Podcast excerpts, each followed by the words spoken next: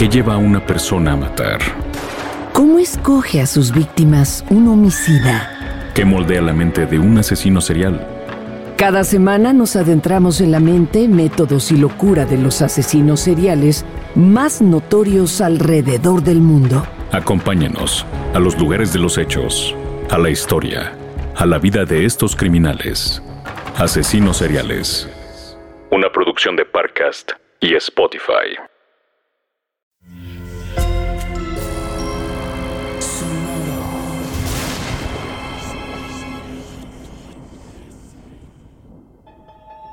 Portal Sonoro no se hace responsable de las visiones, pesadillas o encuentros cercanos del cuarto tipo que puedan suceder antes, durante o después de la experiencia. Para una experiencia sonora completa recomendamos audífonos para dejarte envolver por el mundo de experimentos retorcidos. Escucha bajo tu propio riesgo.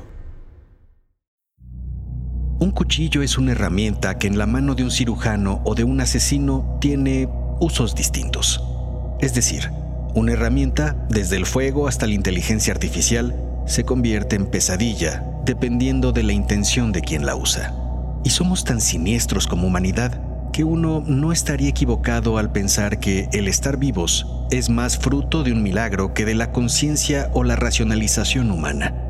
Una de las herramientas que causó más disputa y controversia es la que escucharás en el episodio de hoy. Una que fue descrita como potencialmente más catastrófica que un desastre atómico. Hablamos tu mente a un experimento retorcido que trabajó sobre el control de nuestro cerebro. Una pequeña plaza de toros para prácticas cerca de Córdoba es el escenario. En el centro del ruedo está un hombre vestido con suéter y corbata. Sostiene una pequeña caja negra en una de sus manos. Se abren entonces las puertas del encierro y de ahí surge un imponente toro criado específicamente para ser agresivo. Se puede ver al toro inquieto, bufando. Corre por el ruedo furioso por la privación en que ha vivido. En ese momento, con un resoplo, el animal parece percatarse de la presencia de alguien en el centro del ruedo. La frente del hombre escurre sudor, y no por los 33 grados en los que está la plaza de práctica ese día del verano. Unos cuantos observadores están listos para salir al quite del torero improvisado si algo sale mal. El hombre saca entonces del bolsillo de su pantalón una pequeña bandera que agita para atraer la completa atención del toro. El monumental animal se engancha, clava su pezuña en el suelo salpicando una nube de tierra y la arrastra para trazar su trayectoria. Esa tonelada de músculos, fuerza y venganza que es el toro comienza su carrera hacia el hombre. Cada metro la tensión se incrementa. El hombre pasa saliva y en lugar de encomendarse una fuerza divina, toma con más fuerza la caja que sostiene en su mano y la lleva a la altura de su pecho. El encontronazo parece evidente. Sin embargo, 10 metros antes de la colisión, el hombre aprieta un botón rojo en la caja y el toro bufa y se derrapa con sus patas traseras hasta quedar a tan solo un metro del hombre, que queda petrificado viendo los ojos ensangrentados del toro, oliendo su carne y apreciando el detalle de sus astas. Unos segundos después, el toro se dirige en otra dirección del ruedo, dejando al hombre con su caja en la mano, temblando de alegría y pavor al mismo tiempo. Ahora escucha. escucha. Solo escucha el sonido de las manecillas. Escucha cómo se desvanecen una a una. Es así porque ahora, quizá, hemos logrado que entres en un trance podcástico en el que dejarás de ser tú. Y hasta que escuches las manecillas de nuevo, mi voz te permitirá entrar por unos minutos en la cabeza de Salvador, un hombre de 25 años que padece de epilepsia cuyo destino parece haber dejado de estar en sus manos dentro de un experimento retorcido. Sonoro presenta Experimentos Retorcidos. Y esta es la voz de tu anfitrión, Alejandro Joseph.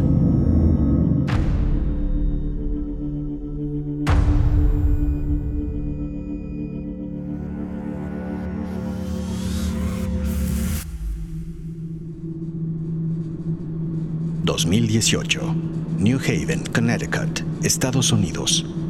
Mientras esperas en ese búnker frío, recuerdas cómo hace 15 años comenzaron tus primeros ataques. Aún recuerdas como si fuera ayer tus primeros espasmos. Era la hora del recreo en la escuela. Las náuseas, la ansiedad y el cómo todo comenzó a vibrar a tu alrededor. Luego, el terrorífico silencio. En dos ocasiones te llevaron al hospital por contusiones craneales fruto de episodios que casi te hacen perder la vida. Apenas rebasabas los 12 años cuando fuiste diagnosticado con epilepsia clónica, es decir, del tipo que partes del cuerpo se sacuden de manera violenta hasta que pasa el ataque. Llegaste a ese cuarto luego de que tu médico te comentara sobre un estudio experimental conducido por un respetado doctor neurocirujano. Mientras estás sentado, refriegas el sudor de tus manos contra el pantalón y te sientes, como en casi todo en tu vida, inadaptado tan torpe como en cualquier situación social. Tu ansiedad te impulsa a levantarte y correr a casa, pero justo en ese momento entra un grupo uniformado como militares, liderado por una canosa y delgada persona que se presenta como el Dr. Fitz. Fitz se sienta frente a ti. Te comenta que para ingresar al experimento es necesario contestar algunas preguntas sobre tu persona. Edad, 25, le dices. Frecuencia de los ataques, seguidos pero imprevisibles. Ocupación, oficinista. Omites mencionar que te despidieron como parrillero en una hamburguesería por el riesgo de tus ataques. Estado civil, soltero. Dejas fuera el hecho de que todas las mujeres, incluida Street, te consideran raro. Contactos de emergencia, haces una pausa larga. Pondremos por verse, dice Fitz. Familiarización con la tecnología, eh, básica, supongo, Estudios, bachillerato trunco. Origen, mexicano migrante. Revisa tu expediente. De ser candidato al protocolo de investigación, esto es lo que sucederá. Te abriremos levemente el cráneo para implantarte unos diminutos estímulos-receptores dentro de tu cerebro, en las áreas que se consideran relevantes para el control de los ataques epilépticos. Fitz te muestra una bolsa de la que extrae un aparato del tamaño de una tercera parte de la uña del dedo meñique, de la que salen dos cables sueltos.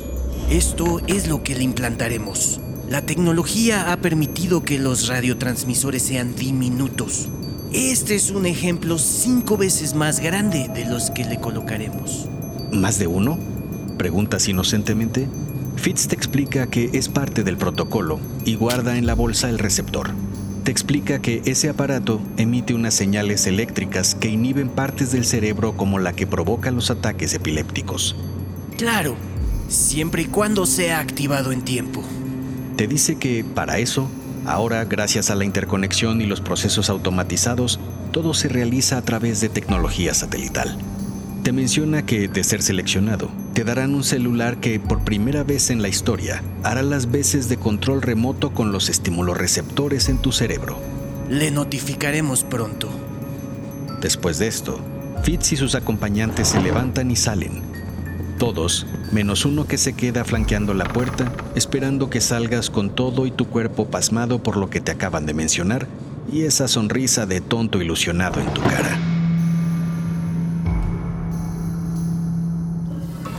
Días después, un persistente cosquilleo estomacal te obliga a ir más veces de las habituales al baño antes de salir de casa. En un par de ellas solo fuiste para echarte agua fría en el rostro y mirar tu cara sonriente en el espejo. Muy bien, Salvador. Hoy se acaba tu maldición, te dices a ti mismo. Te habían llamado el día anterior para decirte que habías sido seleccionado para el experimento. Llegas al laboratorio y te mandan nuevamente a esa especie de búnker frío y solitario a esperar. Minutos después entra Fitz a verte. Ahora lo hace sin el séquito de uniformados. Eh, hola, doctor Fitz, le dices torpemente. Él no parece reparar en tu saludo. ¿Sabe usted qué sucede cuando un miembro de un grupo de chimpancés es demasiado agresivo? Te quedas con cara de sorpresa. No tienes idea. Aterroriza a todos los demás y su temperamento puede llegar a matar a quienes se le oponen. Ahora, imagine que a ese chimpancé le ponemos un estímulo receptor que se activa con una palanca y enseñamos a una de sus compañeras chimpancés a utilizarla cada vez que detecte que el macho se enfurece. ¿Sabe qué sucederá? Pones la misma cara de ignorancia y sorpresa, pero lo supones. toda la lógica del grupo cambia. El chimpancé se vuelve dócil. Imagine las posibilidades que eso abre. El control. Bueno, además de ayudar a algunos como usted. Fitz te dice que es un admirador de la obra del doctor Delgado desde hace años, que Delgado fue el equivalente a Edison, pero en lo relativo al cerebro, que el genio español desarrolló por primera vez una especie de control remoto para probar los electrodos a distancia. El abuelo inventor de los aparatos que le colocaremos el día de hoy. Minutos después, te colocan una máscara para sedarte y no sabes más. Te despiertas sobresaltado. Ves a tu alrededor solo color crema. Te cuesta trabajo ubicarte, pero pronto te percatas de que estás dentro del cilindro de una máquina de resonancia magnética y que tus manos y pies están amarrados. Tratas sin éxito de zafarte. Con el esfuerzo sientes unas punzadas en el cráneo que te causan un agudo dolor. Gritas solicitando ayuda. En ese momento, unas luces estroboscópicas comienzan a iluminar el cilindro y una música estridente comienza a sonar. Sabes que esos estímulos disparan tus ataques, así que comienzas a agitarte, a hiperventilarte y a implorar ayuda. Nadie viene. La música no para. Las luces estroboscópicas continúan. Cierras los ojos de la desesperación, pero súbitamente la máquina parece apagarse y quedas en absoluta negritud y silencio. Te llevan a tu cama y tan pronto salen los camilleros, te das cuenta de que ya no estás atado. Llevas tus manos a la cabeza. Está rapada y solo puedes sentir diversas y pequeñas protuberancias en tu cráneo. Te levantas lento, algo mareado, para mirarte en el espejo de un pequeño baño contiguo. Son unos puntos metálicos los que sientes como protuberancias. El doctor Fitz y unos hombres uniformados entran al cuarto. La intervención fue un éxito. Hemos calibrado las áreas de su cerebro que son las encargadas de provocar los ataques y pusimos a prueba su reacción ante disparadores de espasmos. Buena noticia. Evidentemente no tuvo el ataque. El doctor te entrega entonces un teléfono celular. Este aparato es lo que hará el milagro. Solo tiene que abrir la aplicación. Al hacerlo, notas que únicamente tiene un botón activado que dice Control Epilepsia.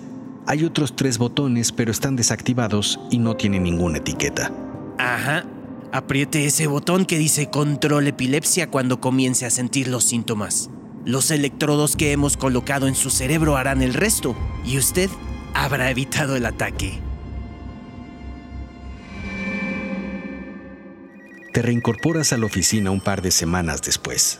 Afortunadamente tu pelo ha crecido lo suficiente para disimular un poco las protuberancias metálicas. Un par de compañeros se asoman a tu cubículo. Psst. Chavita, ¿que te fuiste dos semanas? Dice uno de ellos. Sí, eh, bueno, yo también quiero vacaciones de dos semanas, dice algo amargado el otro. En ese momento se asoma la única persona que consideras amable y cercana en la oficina, Astrid. Hola, chava. Ay, ¿no, Luke? Astrid intenta tocarte tu cráneo rapado, pero la detienes en tiempo. Lo siento, chava, solo quería... No, eh, sí, es solo que... Disculpen. Mientras escapas, puedes escuchar a Astrid decir... No estuvo de vacaciones, tonto. Lo operaron de la cabeza. Te diriges al baño a echarte agua fría en la cara. Te miras en el espejo buscando encontrarte en tu propia mirada. Al regresar a tu lugar tratas de retomar el trabajo, pero a los pocos minutos de teclear un oficio, notas que tu puño derecho se cierra súbitamente. Intentas abrirlo, pero no sucede nada. Con tu otra mano buscas abrir los dedos, pero no resulta. Tu puño está engarrotado por completo. Volteas nervioso a tu alrededor y tu pulso se acelera. En ese momento, Astrid y otro compañero se asoman nuevamente. Escondes el puño debajo del escritorio. ¿Qué escondes, chava? Nada, es solo que... nada. Oye, iremos varios por la noche a un bar a celebrar al de Conta. Te veníamos a invitar para también celebrar tu... tu... Eh... Astrid te señala la cabeza. Con tal de hacerlos irse, accedes, aunque enseguida te arrepientes porque ya sabes cómo termina eso. Fantástico. Tan pronto se van, con tu mano no engarrotada, abres tu celular y miras entonces que un nuevo botón está activado. Solo dice puño.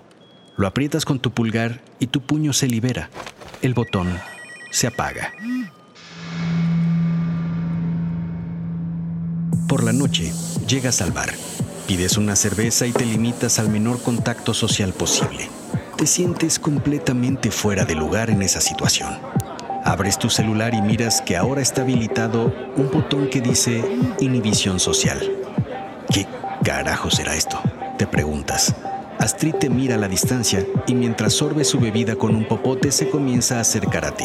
Volteas de nuevo a tu celular para evadir la situación con la tonta estrategia de humano avestruz. Salvador, vente a la pista, ahí estamos todos.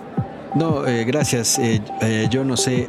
Astrid toma tu teléfono y al momento de cerrarlo, aprieta el botón sin intención.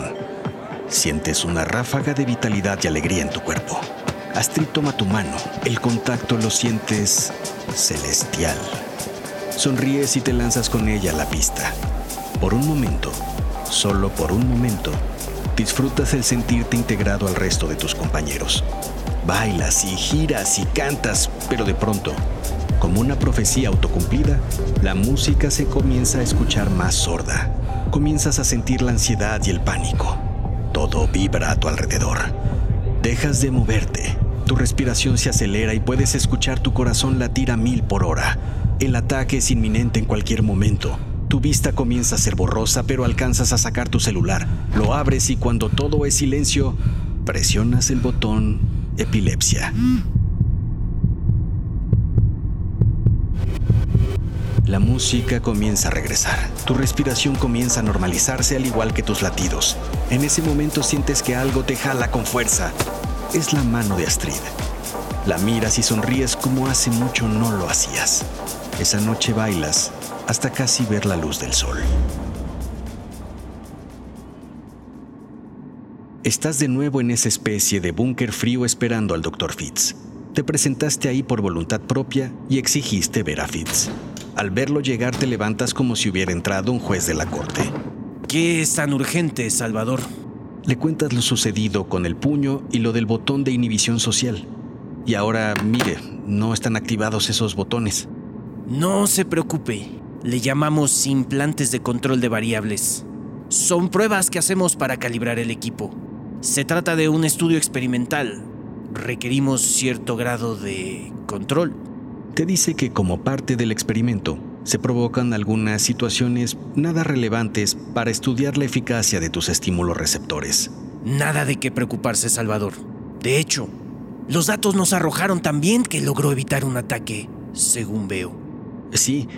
Bien, si no tiene nada más que contar, tengo asuntos pendientes. Gary lo acompañará a la puerta.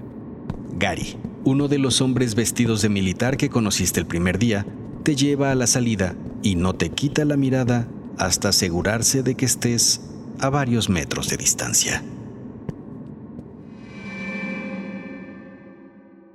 Ya en casa, miras intrigado el celular. Salvo el botón de epilepsia, los demás botones están desactivados.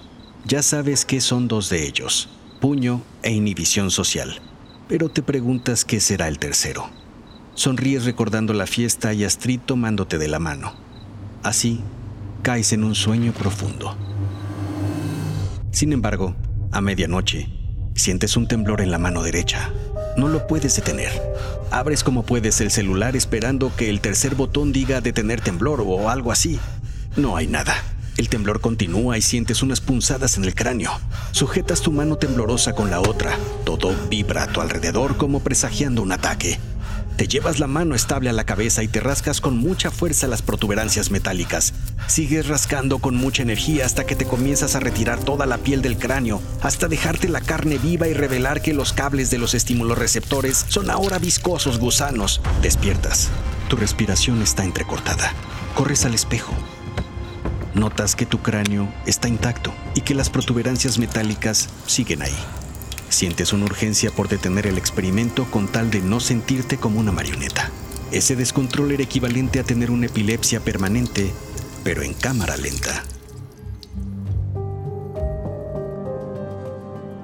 No puedo verlo cada vez que tenga un ataque de pánico, Salvador. Estás con Fitz de nuevo. no se ve de buen talante. Desde luego, una salida es retirar los estímulos receptores, pero podemos rasgar tejido cerebral y claro, es muy probable que los ataques regresen y más violentos. Te dice que debiste leer con cuidado el contrato del protocolo. Debe haber otra solución, Dr. Fitz. No se preocupe. Con una calibración más, deberán desaparecer esas reacciones de su cerebro como lo sucedió anoche con su pesadilla. Dígame, ¿no fue bueno detener su ataque? ¿Bailar con sus amigos sin inhibición? Sí, doctor. ¿A qué se requiere entonces para la última calibración? Es muy simple. Deberá encontrarse con un hombre.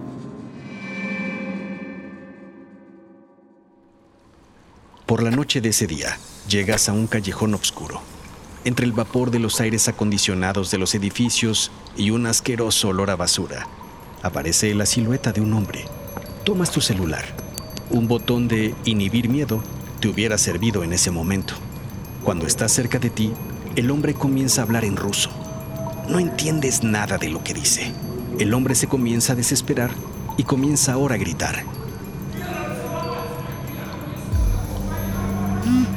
Restricción social. Lo aprietas sin dudar. Sientes entonces como toda célula de tu cuerpo se expande. Sientes que tus ojos se nublan mientras experimentas una oleada de odio recorrer tu cuerpo. En esta ocasión, no se cierra uno, sino tus dos puños y te abalanza sobre la persona. La llevas al suelo y la comienzas a moler a golpes en el rostro hasta que su sangre cubre tus puños y salpica con pequeños chorros toda tu ropa.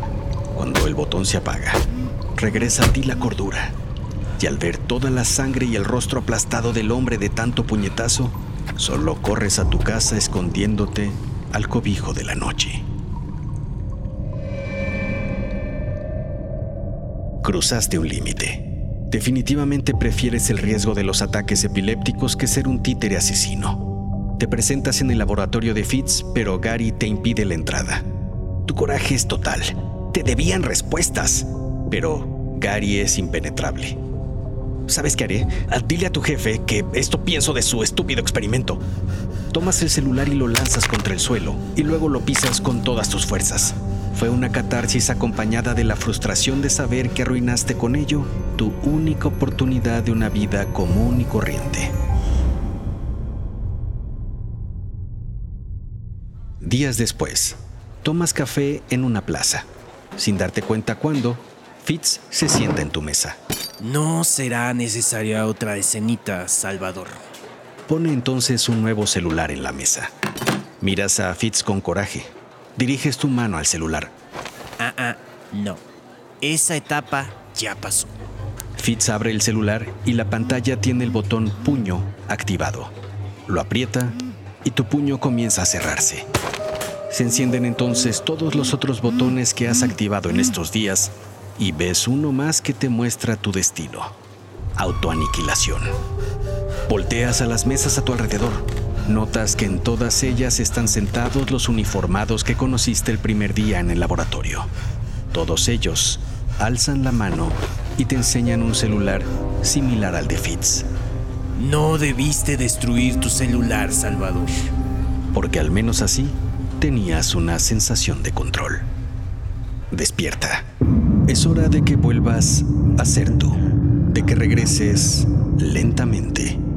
Escuchas las manecillas de nuevo una a una mientras te haces consciente de que controlas el abrir y cerrar de tu puño y que la única app que tienes abierta es la de tus podcasts favoritos donde se está reproduciendo un episodio de Experimentos Retorcidos. El episodio de hoy tuvo como base los experimentos de estimulación cerebral con electricidad, también conocidos como experimentos EBS, por sus siglas en inglés, del Dr. José M.R. Delgado. Delgado estudió en Yale con el brillante científico John Fulton, cuyos experimentos de lobotomía con el lóbulo frontal cerebral fueron muy celebrados, aunque a la vista de Delgado, demasiado agresivos, ya que implicaban retirar parte del cerebro de los pacientes. De ahí que Delgado haya comenzado a experimentar con electrodos insertados en el cerebro como forma alternativa de curación. Su éxito en gatos y monos lo llevaron después a tratar con su técnica a pacientes psiquiátricos. Delgado no solo era un científico talentoso, sino también un destacado técnico, lo que lo llevó a diseñar nuevas formas de enviar sus estímulos a través de un rudimentario control a distancia, evitando con ello parte de lo que había sido un límite hasta ese entonces en la aplicación de la técnica.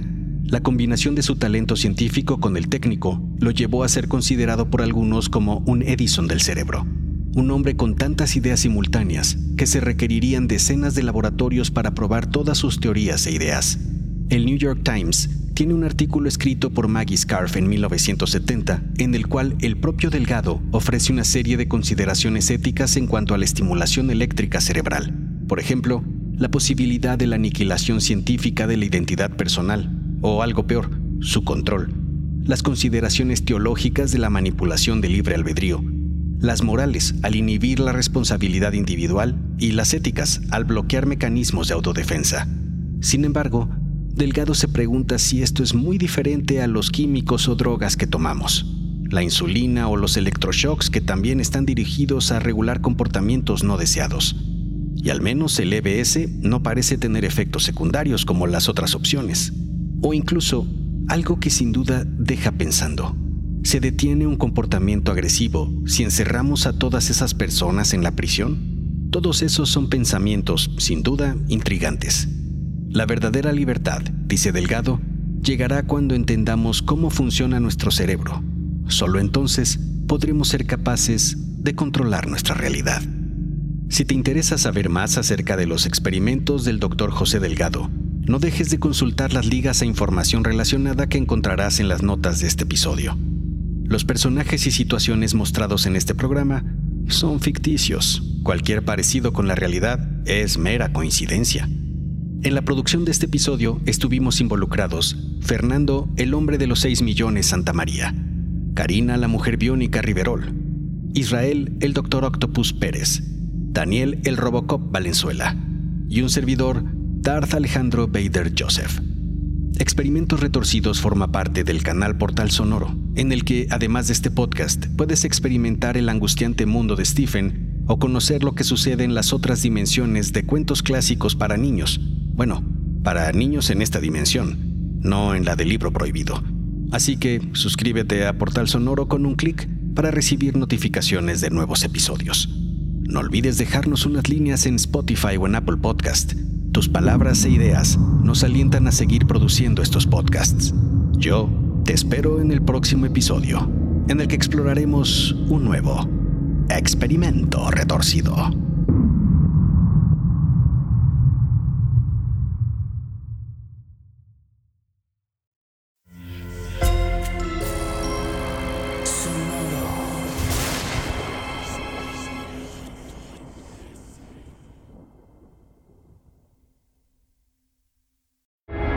¿Qué lleva a una persona a matar? ¿Cómo escoge a sus víctimas un homicida? ¿Qué moldea la mente de un asesino serial? Cada semana nos adentramos en la mente, métodos y locura de los asesinos seriales más notorios alrededor del mundo. Acompáñenos a los lugares de los hechos, a la historia, a la vida de estos criminales. Asesinos seriales. Una producción de Parcast y Spotify. Sé bienvenido a Tristan Terror, mi podcast donde comparto múltiples vivencias paranormales que mi propia audiencia me manda. Relatos sobre brujas, sectas, fenómenos extraños en distintos lugares conocidos de México. Adéntrate para que conozcas los relatos más aterradores de México. Y así esta noche, te aseguro tendrás dulces pesadillas. Escucha Tristan Terror en cualquier plataforma de podcast.